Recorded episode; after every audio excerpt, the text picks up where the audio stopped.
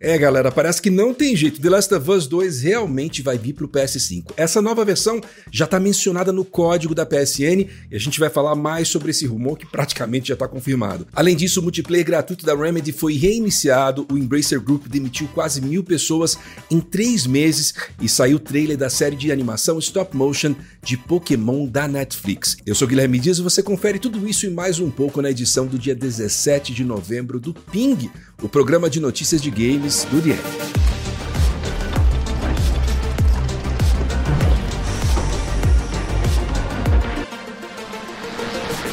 Olha, já faz algumas semanas que estão aparecendo rumores sobre uma versão de The Last of Us 2 para o PlayStation 5 e parece que vai rolar mesmo. O usuário do Twitter PlayStation Game Size encontrou, por mineração de dados, uma menção a uma versão nativa do PS5 de The Last of Us Part 2 no back-end da PlayStation Network. Isso se junta à referência ao projeto que estava no LinkedIn de um desenvolvedor da Naughty Dog e a certos comentários feitos pelo compositor do jogo, o Gustavo Santaolalla, que estavam indicando ali uma edição melhorada do jogo. O insider Tom Henderson também disse no ano passado que ouviu de múltiplas fontes sobre um Director's Cut da parte 2 de The Last of Us, e vale dizer que o mesmo tratamento foi dado ali para o Death Stranding e para o Ghost of Tsushima, que receberam uma edição nativa para o PS5 e com pequenas adições de conteúdo. O The Last of Us Part 2, porém, já ganhou uma atualização no PS5 para rodar em 60 quadros por segundo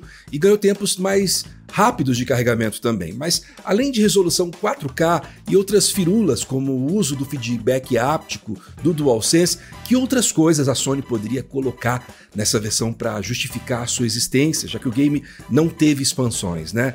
Fica aí a dúvida. Apesar de ainda não ser oficial, a versão para o PS5 da parte 2 parece ser bem real. A gente fica aqui aguardando o anúncio da Sony.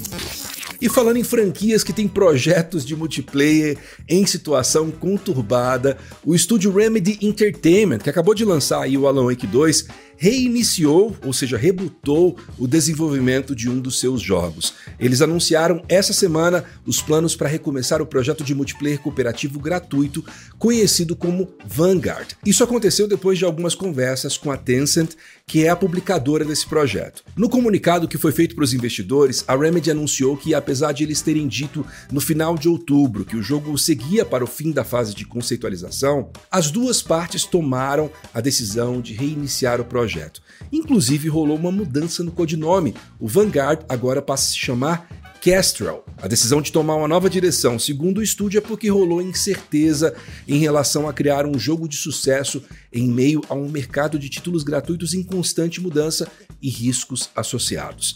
Na ocasião, a Remedy também comentou o estado atual do seu próximo grande projeto, que é o Control 2. A empresa afirmou que, apesar do projeto continuar na fase de validação de conceito, os planos para a sequência são ambiciosos e que eles têm visto um bom progresso acontecendo, tanto no design quanto na build do jogo. Olha, depois do Alan Wake 2, não tem jogo pelo qual eu esteja mais ansioso do que o Control 2. Delícia demais.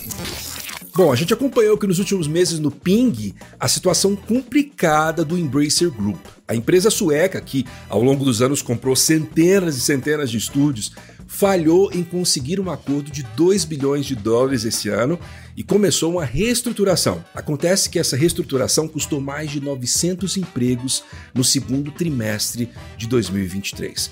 O plano de reestruturação foi anunciado em julho e indicava o cancelamento de projetos e o fim de alguns estúdios. Desde então, desenvolvedoras como a Volition Saints Row e a Campfire Cabal de Expeditions Rome foram fechadas. Outras, como a Gearbox da franquia Borderlands, foram supostamente colocadas à venda. O grupo Embracer também realizou demissões em empresas como Gearbox Publishing, Crystal Dynamics, da trilogia mais recente de Tomb Raider, a Beamdog, responsável pelo remake de Knights of the Old Republic, Zen Studios de Pinball FX, entre outras. O cofundador e CEO do Embracer Group, o Lars Wingefors, comentou sobre as demissões durante a apresentação de lucros do segundo trimestre e disse que foi um processo doloroso.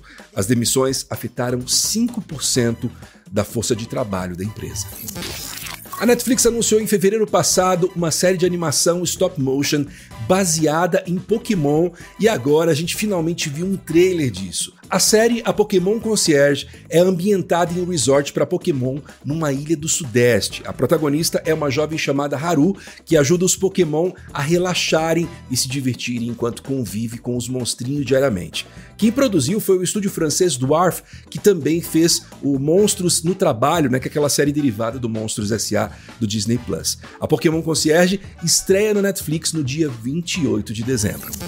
E falando em datas, vamos para os nossos aniversários do dia 17 de novembro. Hoje tem uma dobradinha de Metroid que foi lançada 21 anos atrás, em 2002.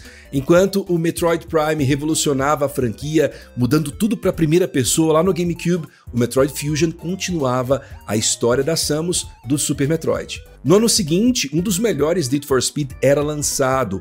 O Underground trazia as corridas para clandestinidade e para o período noturno. Muito neon, música boa e vibes dos primeiros Velozes e Furiosos. Metal Gear Solid 3 também, chamado por muitos do melhor jogo da série, foi lançado 19 anos atrás no PlayStation 2.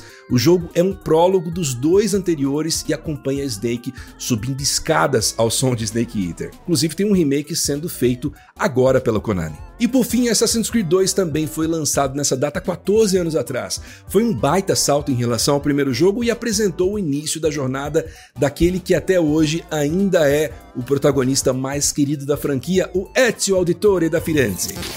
E assim a gente encerra a nossa rodada de notícias de hoje. O Ping volta na segunda-feira com mais novidades e eu desejo para vocês um ótimo final de semana, bons jogos e bom descanso. Até a próxima. Tchau!